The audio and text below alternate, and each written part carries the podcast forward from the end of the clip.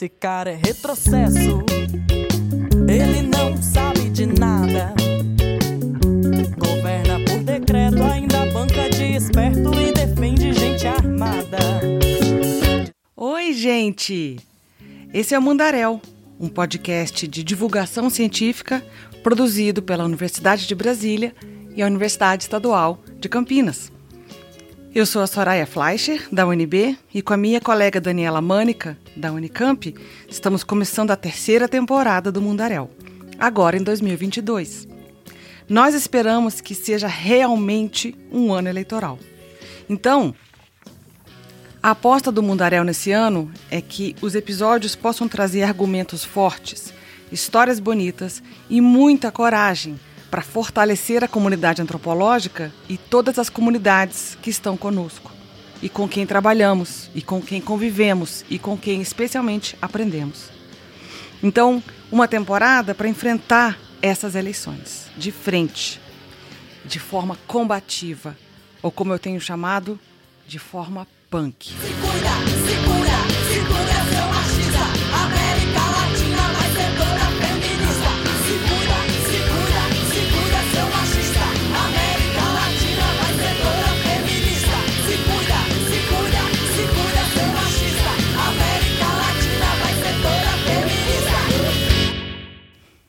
Nesse episódio, nós vamos tratar do tema da terra. A terra tem se constituído como um problema histórico há 500 anos nesse país, a partir de um projeto colonizador sobre esse território, sobre as suas populações, um projeto de dizimação das pessoas, das suas vidas, né, das suas tradições, dos seus sonhos. E, por exemplo, né, o debate todo que temos visto aí sobre o marco temporal, na verdade, é muito mais um marco de como nós temos dificuldade de considerar esses territórios como parte central da vida dessas pessoas. Então, vamos lá. Algumas ressalvas rápidas. Nós continuamos gravando em casa, então vocês vão ouvir barulhos de casa. Nós vamos bipar um nome específico e vocês vão entender qual é, para nos proteger nesse momento tão fascista que estamos vivendo. Bom, para traduzir o que é e o que faz antropologia, o Mundaréu, como vocês já sabem, sempre traz duas convidadas, uma antropóloga e uma interlocutora. Nesse episódio, as duas integram o T-Terra, que é um laboratório dedicado ao tema da Terra no Departamento de Antropologia da Universidade de Brasília. Mas dessa vez eu vou deixar que elas se auto-apresentem num jogral bem simpático. Oi, pessoal. É, então, eu sou a Carolina Santana. Bom, oi, gente. É, eu sou Andressa, Andressa Lewandowski. Sou advogada, é, formada na Universidade Federal do Paraná. É, eu sou antropóloga, professora de antropologia na Unilab. É, sou doutora em antropologia pela UNB, foi assim que eu conheci a Soraya. A Carol eu já conheço há alguns anos, como ela disse, a gente participou juntas do movimento estudantil em alguns momentos, né, na graduação. Então, é, depois que eu terminei a graduação, eu fui fazer o mestrado no Rio de Janeiro. Estudei essa relação tão assimétrica, absurdamente assimétrica, do direito com os povos indígenas. Eu voltei a reencontrar a Carol, enfim, pela, pela, pela própria terra, né, pela própria discussão da terra indígena. Né? Eu fiz minha etnografia no Supremo Tribunal Federal, não era sobre terra, era sobre direito, antropologia do direito. E quando eu terminei o doutorado, enfim, por uma parceria com a professora da UNB também, a professora Marcela Coelho de Souza, que, que vai dar no laboratório de antropologia da terra, e eu me envolvi mais no tema fundamental da demarcação de terras indígenas e nos entendimentos do Supremo, o que que estava acontecendo naquele momento. Eu então entrei no doutorado em direito na UNB em 2018 é, e eu acho que foi assim que eu e a Andressa nos reaproximamos, assim que as nossas trajetórias se reencontraram. É, mas esse tema da terra e do judiciário, né, de pensar o judiciário, é, fizeram nossas trajetórias se reencontrarem.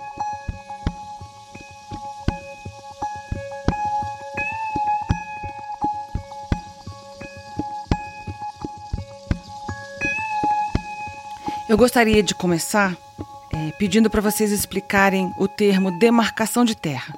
A gente ouve muito esse termo e eu acho que é importante o episódio começar com uma bela explicação do que, que se trata. Eu tô rindo aqui, gente, porque eu escrevi um pouco antes de entrar aqui um parágrafo para minha tese explicando isso. e é muito, muito curioso, porque eu fiquei pensando como explicar da forma mais é, didática, menos uh, enrolada, né? Assim, que tem muito juridiquês também no meio do assunto. Então, basicamente, demarcação é o nome genérico que a gente dá para um processo administrativo é, que faz a identificação e a delimitação de uma terra indígena tradicional. Basicamente é isso, e ele tem, a gente poderia dizer, a grosso modo, três fases específicas. A primeira que é a delimitação, o, o estudo feito por um grupo coordenado por um antropólogo, um grupo interdisciplinar.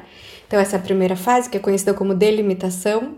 A segunda fase é quando o processo vai para o Ministério da Justiça e aí ela, ele, ele depois de análise política e jurídica, eu gosto de frisar isso. E o terceiro uh, grande uh, momento desse, desse processo que a gente chama genericamente de demarcação é a homologação da terra indígena, que ocorre uh, na Casa Civil da Presidência da República.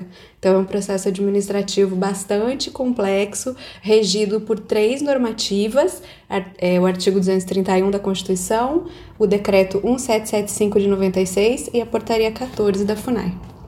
Eu acho talvez importante dizer né, que, que esse processo é um processo administrativo e não jurídico, né, a princípio, né, embora ele tenha, nos últimos anos, está cada vez mais sendo judicializado.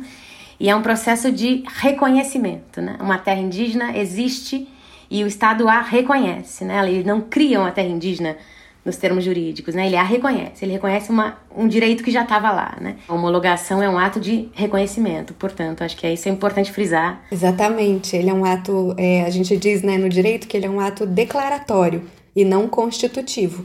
Ele só declara que esse direito é originário e existia antes da, né, da nossa ficção aí de criação, nosso mito de origem do Estado. E, é, mas uma outra coisa que eu acho interessante falar para quem não é dessa área é, do direito é que, embora o processo seja administrativo e não jurídico, eu gosto de frisar isso por conta dos argumentos que vêm sido trazidos reiteradamente é, né, pela bancada ruralista de que o contraditório administrativo é mal feito ou que o contraditório administrativo ele seria imparcial porque é feito pela administração pública. Então, assim, embora ele seja um processo administrativo e não jurídico, ele tem análise jurídica feita pelos advogados da União, pelos procuradores, e de fato uh, o contraditório ele é, é feito pela administração como qualquer processo administrativo, porque é um processo administrativo. Bom, aí, vocês podem dar um exemplo para gente é, do que, que, seria uma questão da terra, para trazer mais para perto das pessoas que não, não são etnólogas ou não são indígenas ou que não, enfim, não são nem operadoras do direito, né, que não dominam um pouco essa discussão? Olha, vou começar aqui pensando alto. Eu acho que, é, é, sob uma perspectiva ainda diferente, né, dessa que, que a gente trabalha com os povos indígenas, é, eu acho que tem uma questão que a gente pode colocar como similar da questão fundiária, né? É, que acho que é uma das das dimensões da questão da terra no Brasil, né? Uma questão muito voltada para posse, propriedade. Então, existe uma questão sobre o uso da terra, que é uma questão assim fundiária e que uh, com o passar do tempo, é, especialmente depois da, da Constituinte, né, quando a gente começa a pensar a função social aí da propriedade de forma mais constitucional no Brasil, a, é uma das dimensões, eu diria, da, da questão da terra, né? É, e aí eu acho que eu vou passar a bola para Andressa para ela falar dessa, dessa virada aí que a antropologia procura fazer. Bom, acho que a gente tem no Brasil uma, uma configuração de povos indígenas e povos tradicionais, que são ribeirinhos, quilombolas, enfim, vários outros, né, povos tradicionais que cada vez mais reconhecem e reconhecem justamente essa sua relação com a terra, que não é uma relação que eu vou botar aqui genericamente como proprietária, né, uma relação de abuso e exploração da terra. Então, quando aparecem essas territorialidades, o que, que elas dizem? Elas dizem justamente que essa relação não é uma relação extrativista com a terra. Ela, ela é uma relação de composição, né? Os povos tanto pertencem à terra quanto a terra pertence a eles, né? Numa nesse pertencimento que é recíproco, né? Justamente porque se sabe que a vida depende daquele ambiente, né? Daquela terra, né? Daquela relação imanente que se pode ter com aquele com aquele pedaço de chão que não é só um pedaço de chão, justamente, né? Assim, ele faz é a partir desse chão que se fazem as relações de vida, né? Que criam vida e que criam vida des, a vida dessas comunidades.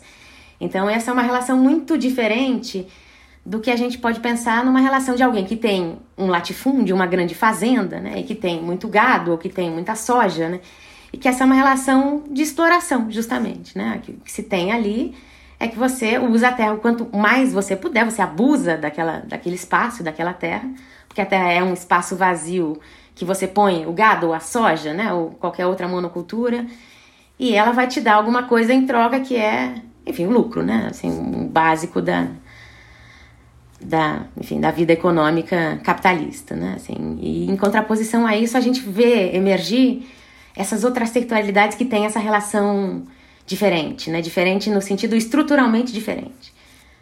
É, o horizonte não é o horizonte do extrativismo nem da exploração, mas de uma certa coexistência, né? Convivência, né? Eu posso fazer uma complementação? É, que não é uma complementação, na verdade, é um testemunho. que é, eu acho que durante a faculdade de Direito é, a gente pouco fala disso, né, que a Andressa apontou. Então a gente tem sempre uma, um ensino muito voltado para as certezas do direito.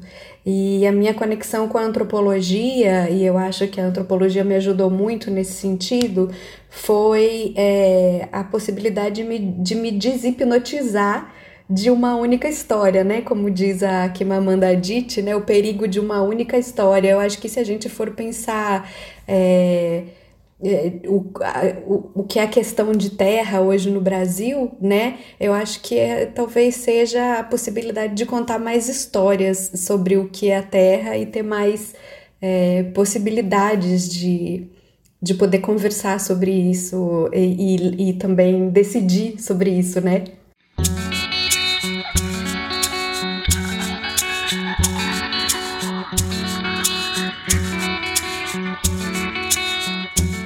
Eu acho que uma das palavras ou conceitos fundamentais na história da antropologia sempre foi a, a coisa da tradução. É, um antropólogo que se dispõe né, a, a, conviver durante um período de vida com outro povo, né, a aprender com esse povo, né, a, a, deixar que esse povo a ouvir o que essas pessoas dizem, né, e deixar que isso seja de alguma forma traduzido no seu trabalho etnográfico, né, essa, essa foi um pouco, me parece, o que o horizonte de um trabalho antropológico. A Terra aparece na história da antropologia, enfim, desde muito antes de Malinowski, inclusive, né? E, e essas territorialidades, elas, elas, a questão talvez fosse, né, de como é que você traduzia essas territorialidades que apareciam não serem exatamente um modo como a gente, né, no Ocidente, né, esse, é, esse, esse mundo euro-americano, né, ocidental, como é que era possível traduzir essas territorialidades outras não só a partir dos conceitos que a gente tinha para traduzir as nossas, né? Que no nosso caso são conceitos jurídicos mesmo, né? O meu esforço, né, o esforço talvez de vários antropólogos do projeto Terra e não só do projeto Terra, eu acho que vários outros antropólogos no Brasil, mas no mundo todo têm tentado justamente fazer uma tradução que talvez como o Eduardo Viveiro de Castro dizia, né, uma tradução que traia a nossa própria língua, né, ou, é, ou seja, traduzir pensando que, a, que você está traduzindo um, um, equívoco, não é? A terra indígena que, é, que aparece na fala ou enfim na vida dos povos indígenas no Brasil não é a terra indígena com letra maiúscula que aparece ou que é declarada terra indígena por um processo de demarcação. né, uma, é, é óbvio que, que, que, tem uma relação entre essas terras, né, elas articulam, né, a terra indígena com T maiúscula não é uma ficção, ao contrário disso, né, mas ela é muito menos do que é uma terra indígena, talvez com letra minúscula, e, e esse é o jogo de palavras que, que se tenta apontar né, com o T maiúsculo, o T minúsculo. Essa terra indígena com letra maiúscula é muito menor do que a terra indígena ou a terra que esses povos, né, quando eles dizem a terra é vida, né, essa vida da terra, né, ela, ela não pode, ela não consegue, ela não se limita à terra indígena declarada, embora a terra indígena declarada seja fundamental para que a vida desses povos continue, né?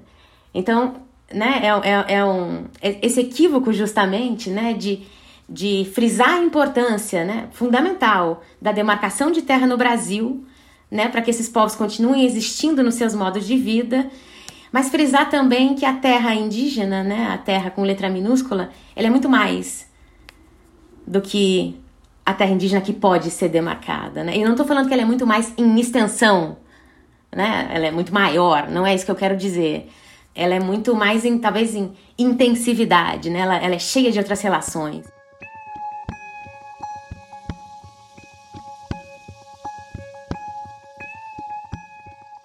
Tal você tentar nos dar um exemplo de o que, que os povos estão dizendo sobre a sua terra? O que, que você aprendeu que os povos podem dizer sobre a sua terra que vai na contramão daquilo que o próprio direito, o próprio Estado pensa sobre isso. Tem uma história que talvez eu possa contar que no último julgamento, né, quando se, se tratou, e talvez a gente possa falar um pouco mais para frente, né, do que o judiciário inventou ou criou e deu o nome de marco temporal de ocupação, e que foi começou a ser julgado recentemente pelo Supremo Tribunal Federal e que representa enfim, do meu ponto de vista, uma, né, um, um, retrocesso enorme em relação às conquistas da Constituição de 88 e não só, né, dos povos indígenas, mas a gente vê, viu nesse julgamento que ainda não acabou, né, que ainda está em andamento, vários e várias advogados e advogadas indígenas e uma delas, ela, ela chega, né? E a gente está falando de um plenário virtual, né? Porque os julgamentos são feitos de modo virtual, dado a pandemia, né? Ela diz o que para mim foi, foi muito bonito de ouvir, né? Assim, a nossa terra é feita de animais que se veem a si mesmos como gente e para nós eles são sujeitos históricos. É dessa terra que se trata, né? Essa terra de bicho, essa terra de planta, essa terra de enfim, de animais que se veem como gente e que, portanto, são sujeitos históricos, são sujeitos dessa história que essa terra conta. Ah, eu queria contar uma história também. que a Andressa me inspirou. É... é existe muita gente no direito que lê sobre a crítica ao direito, a necessidade do pluralismo jurídico, a necessidade de você desconstruir o direito. Isso tem muita gente que faz. Agora, pouca gente se dispõe a ler as etnografias ou de ou ler é, povos indígenas, né, autores indígenas, valorizar não só as narrativas, mas esses narradores.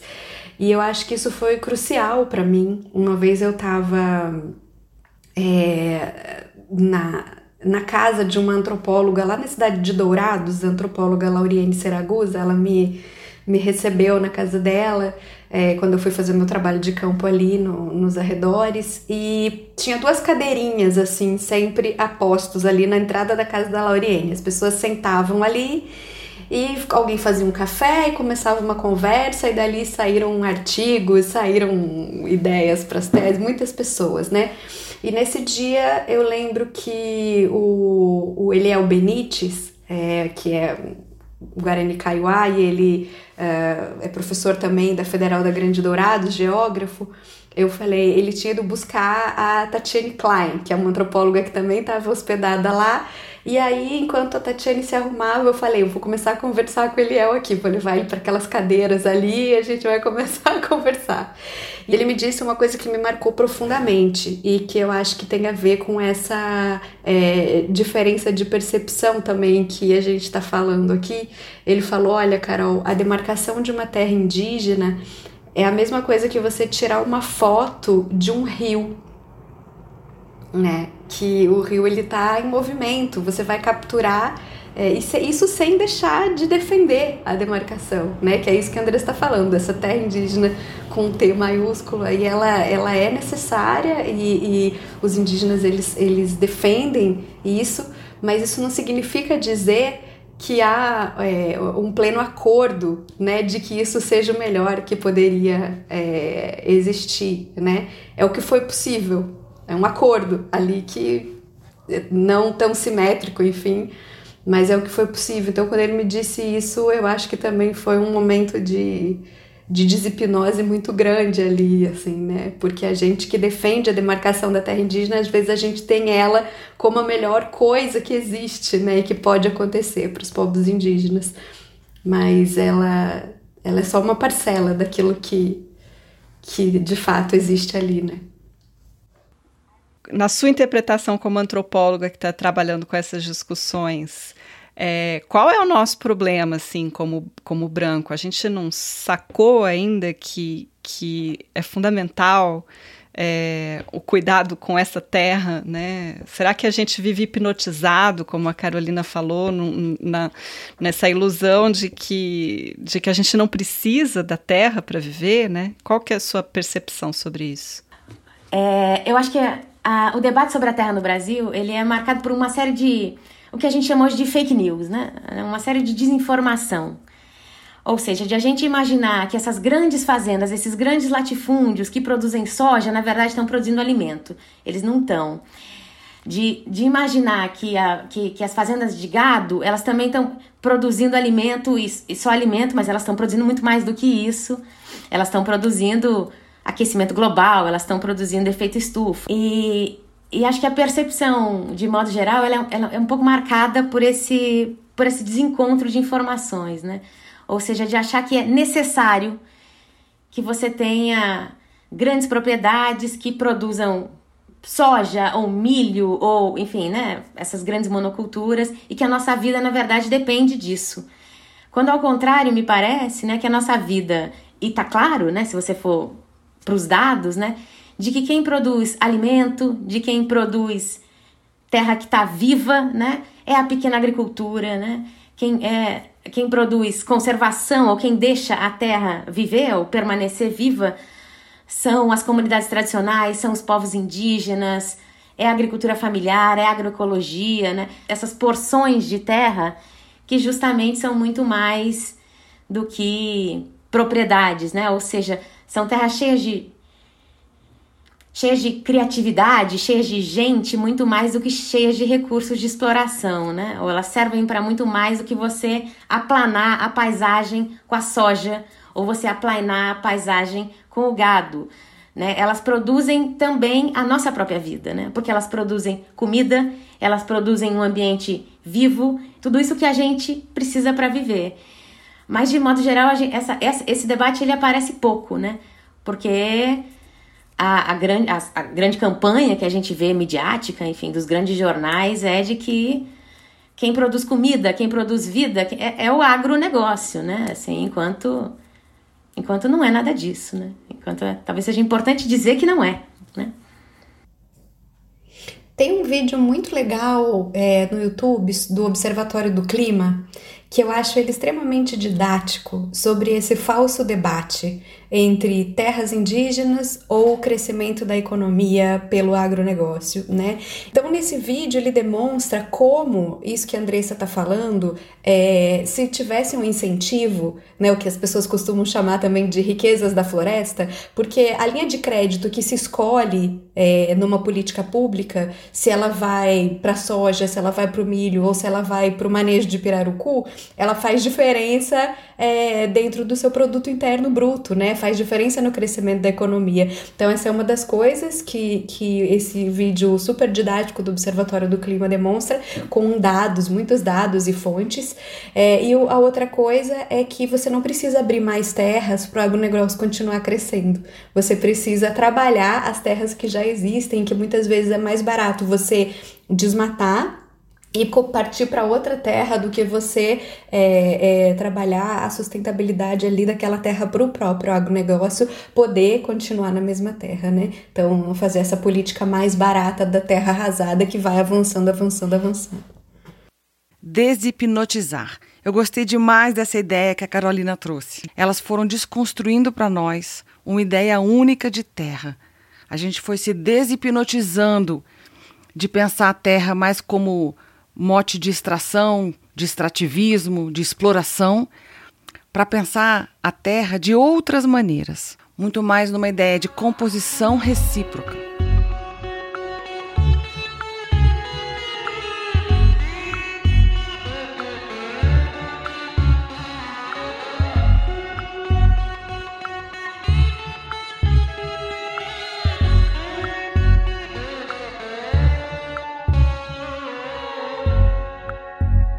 Muito bom. É, nessa discussão sobre o marco temporal, é, a gente viu muito nas redes sociais aquele, aquele mapa do Brasil, né? É, que está inteirinho colorido e escrito assim, terra indígena, né? Que, que faz com que as pessoas imediatamente se lembrem de que, na verdade, nós somos os invasores, né? Nós chegamos depois.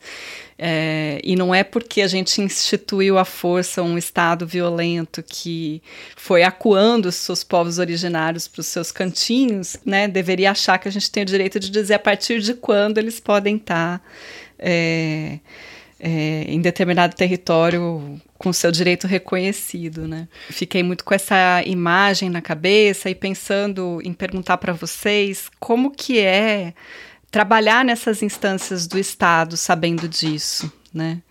É, como que foi, Carol, se você puder contar um pouquinho, trabalhar na FUNAI como advogada? Claro, é, eu trabalhei na FUNAI é, por quase 10 anos, né? Eu sou dessa, de uma leva que veio do, de um concurso público que aconteceu depois de muito tempo, é, um concurso público. Então, a FUNAI ela é uma instituição que historicamente ela é sucateada. Então, acho que essa é uma das primeiras coisas que é importante colocar desse trabalho, né, ali dentro. Uh, FUNAI, INCRA, ICMBio, é, órgãos que estão sendo absolutamente é, é, atacados, é, é, não só é, a partir de uma ideologia bolsonarista, mas atacados mesmo na, no seu funcionamento, no cerne, né, na sua instituição, na, no que pode fazer, no que no que está sendo né, os servidores públicos acuados com medo de falar, inclusive. Né? O, o que, que acontecia? Você estava numa instituição é, que tinha o dever institucional, atribuição institucional de defender os direitos dos povos indígenas, mas o seu chefe né? Não direto. Depois vieram os chefes diretos nomeados, mas o chefe maior do executivo, e a FUNAI é do executivo, declaradamente anti-indígena. Então essa foi uma das coisas que começou a, a assim mais estranhas, que começou a pesar para mim, assim, eu pensar o que que é o higienismo de Estado, né? O que que a gente pode fazer aqui, o que que a gente está fazendo aqui e, enfim, eh, essa dificuldade eh, de, de permanecer ali dentro eh, do ponto de vista da saúde mental, inclusive, me fez pedir exoneração, né? Mas é, eu acho que é impossível hoje você é, conseguir defender a, a, os direitos indígenas, que eu repito, é a atribuição institucional da Fundação Nacional do Índio, tendo um governo declaradamente anti-indígena. Você fica de mãos atadas, né? E hoje as políticas públicas que a gente observa, elas são extremamente paternalistas e é uma tristeza a gente vê que a gente voltou 50 anos no tempo, né? E você, Andressa, como é que foi fazer pesquisa de campo numa esfera do Estado também? Eu, eu fiz trabalho de campo no STF durante um ano e oito meses. Eu fiquei lá e, e era para mim era uma descoberta a cada dia do de qual era a minha posição lá, ou seja, do que era ser uma antropóloga no STF, né? E cada dia era uma coisa diferente, né? Porque por vários meses foi ficar sentada numa cadeira, né? Tentando ver o que é que, é que eu estava tentando observar ali, né? Outras vezes era criar estratégias para me aproximar das pessoas e daquele conhecimento que para mim era diferente, né? Embora a antropologia e o direito tenham relações históricas, né? Então, é, eu passei esse um, um, ano e oito meses um pouco tentando descobrir isso, né? O que, que era ser uma antropóloga no Supremo Tribunal Federal. E acho que ela foi mudando durante todo o tempo de pesquisa, né? Ou seja, no, no, tempo que eu passei na cadeira, sentada, né, tentando ver o que, que é que ia sair daquele trabalho de campo que parecia no primeiro momento impossível, né? As primeiras coisas que me passavam na cabeça é não vai dar. Não vou escrever uma etnografia sentada numa cadeira, olhando para um monte de gente fazendo um monte de coisa que eu não tenho a menor ideia do que seja, né? E qualquer intervenção minha podia atrapalhar, porque aquelas pessoas estavam fazendo coisas sérias, decidindo vidas de outras pessoas, né? E, e, mas ao longo do tempo isso foi, foi essa sensação, né, foi diminuindo e, e fui me familiarizando. Acho que é um trabalho de campo comum, né, de qualquer antropólogo de modo geral, né. Você vai se familiarizando com aquilo, você vai se sentindo um pouco mais à vontade.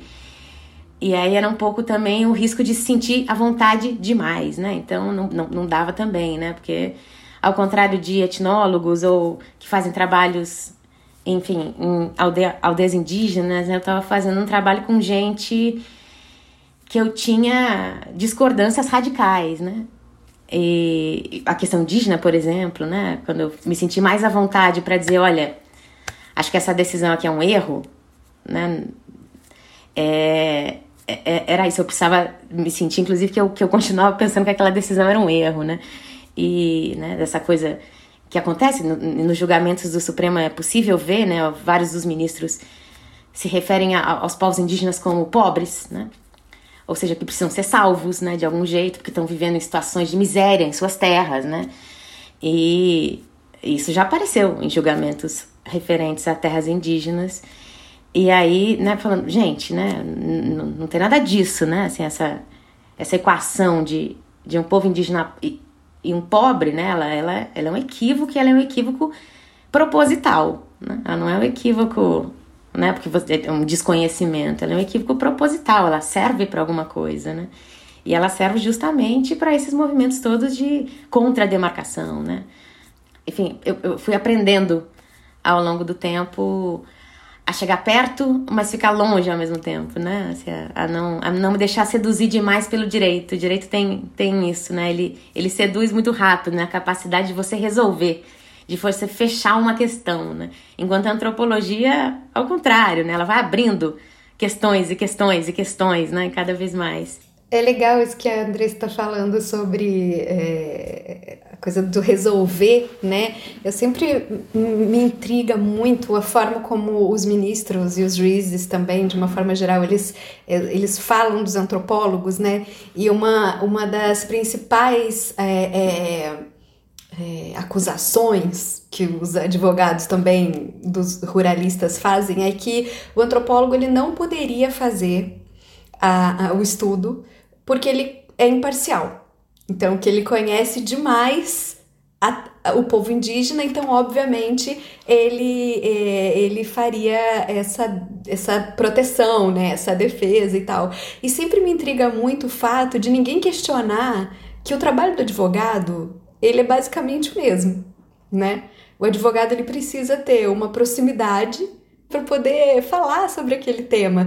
O direito ele seduz porque ele consegue te criticar é, por algo que ele mesmo faz, né? É, a Andressa me ajudou muito também nesse, nos caminhos de, de pesquisa ali no STF, né? É, eu, eu lembro que quando eu fui buscar as minhas entrevistas e tentar fazer a, a, os meus pedidos de entrevista e tudo ali, é, a liturgia é tão grande que, que você não sabe nem por onde começar. E acho que a Andressa foi de seis anos atrás, a primeira pessoa que formalmente pediu para estudar aquele lugar.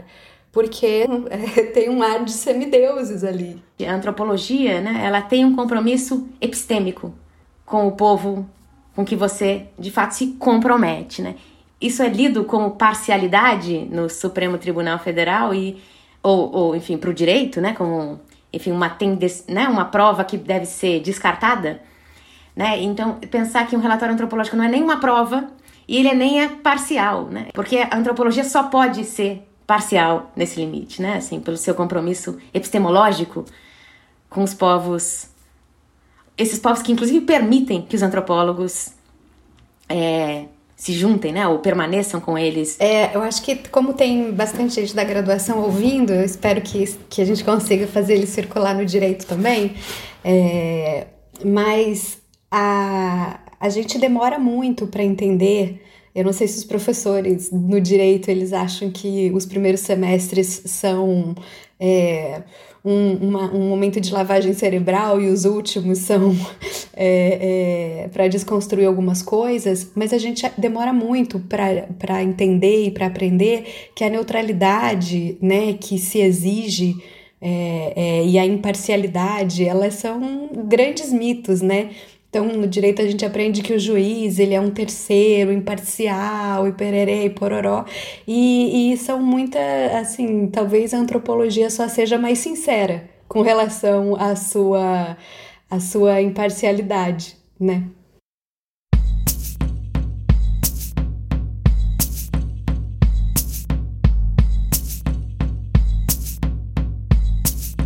Iniciando a eleitoral, como é que vocês acham que será a discussão sobre a terra?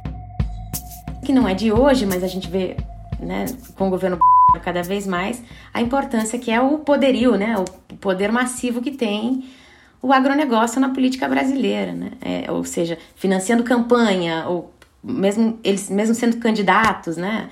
Enfim, eles têm um poder de fogo enorme, literalmente. Então, a, a terra não sai, né, do, da evidência política, né? E, e a gente e também é bom lembrar que durante esses três anos de governo até aqui, as grandes manifestações, aquelas que conseguiram uma mobilização, tanto, tanto em termos da, da, concretos das pessoas na rua, quanto em termos de, de, de mobilização virtual, foram as mobilizações indígenas, né? Os acampamentos indígenas, o acampamento das mulheres indígenas que aconteceu esse ano, né?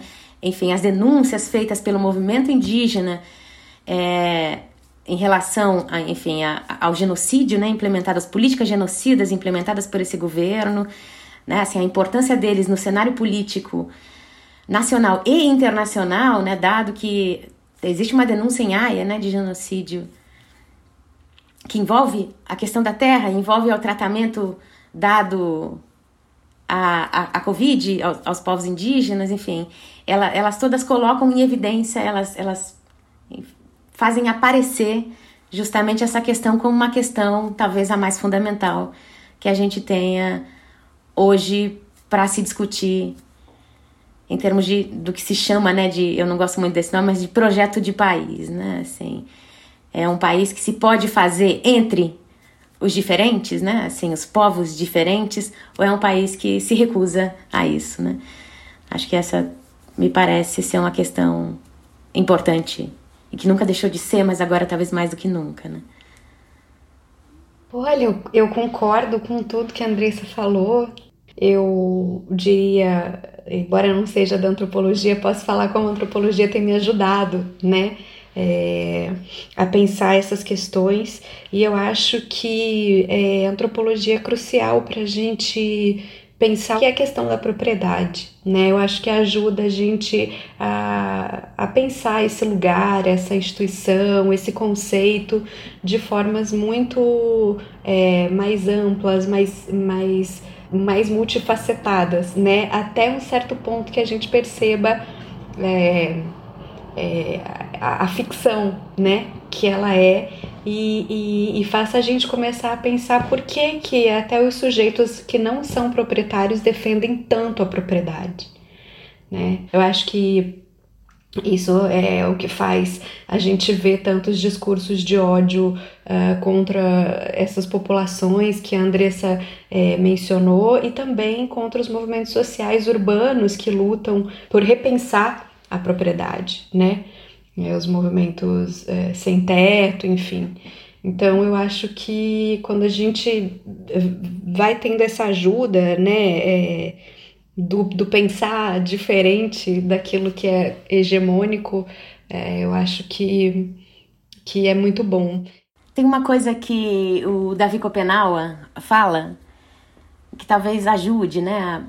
Ele diz que demarcação é coisa de branco.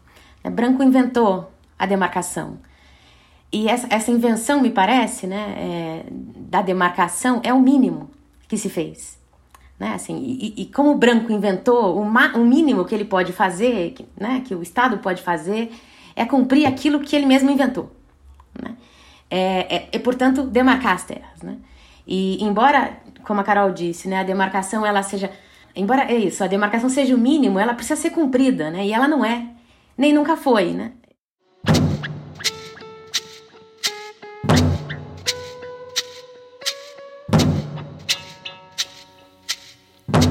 Nunca foi. Nunca foi tomada como um direito, um valor, uma centralidade para o bem viver. Nesse episódio, Carolina e Andressa reforçam a importância de somarmos as nossas vozes às vozes de todos os povos em defesa da demarcação de seus territórios.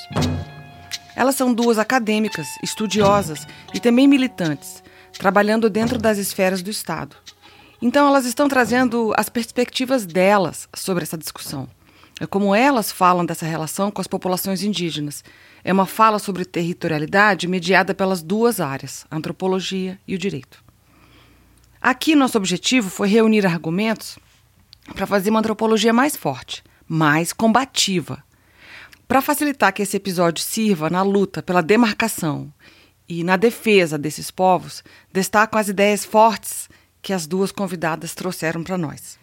Demarcação de terra indígena e de terra tradicional é um processo administrativo complexo, com muita análise jurídica e também com contraditório jurídico.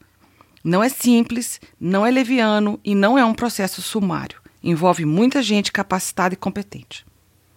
A demarcação é um ato de reconhecimento da terra indígena, da terra que já existe, já é usada, já é assim definida pelas pessoas que ali vivem. Terra tem muitas acepções. Pode ser pensada como um espaço fundiário, uma propriedade, mas ela não é só um pedaço de chão. Na Terra cria-se a vida, numa relação de coexistência entre muitos seres. Nós precisamos de mais histórias sobre as terras, sobre as tantas relações que acontecem aí nós precisamos, de fato, permitir que muitas etapas de desipnose, como chamou a Carolina, né? De desipnose de um, de um conjunto de desinformações sobre a Terra no Brasil. E, por fim, é preciso reconhecer que estamos vivendo num tempo anti-indígena, inclusive como uma orientação do trabalho dentro das instituições que deveriam defender os direitos dessas populações indígenas. Eu quero agradecer as nossas duas convidadas por esse debate precioso. Agradecer também pela companhia da minha parceira de Mundaréu, a Daniela Mânica, a equipe de estudantes da UNB e da Unicamp que montaram esse episódio conosco, a Raia Almeida, a Bianca Lino, a Bárbara Correia e o Max Messias, e especialmente o Lucas Carrasco, que criou composições a partir da vinheta, que vai nos acompanhar nessa terceira temporada, a música da banda Gatunas, lá da Paraíba. Na página do Mundaréu vocês vão encontrar os materiais citados nesse episódio e os créditos completos. www.mundaréu.labjor.unicamp.br Nós também integramos a Rádio Queri Queri, uma rede de podcast de divulgação científica da antropologia. Para quem quiser conhecer outros programas, formatos e também colegas, www.radioqueriqueri.org. Um abraço bem grande e seguimos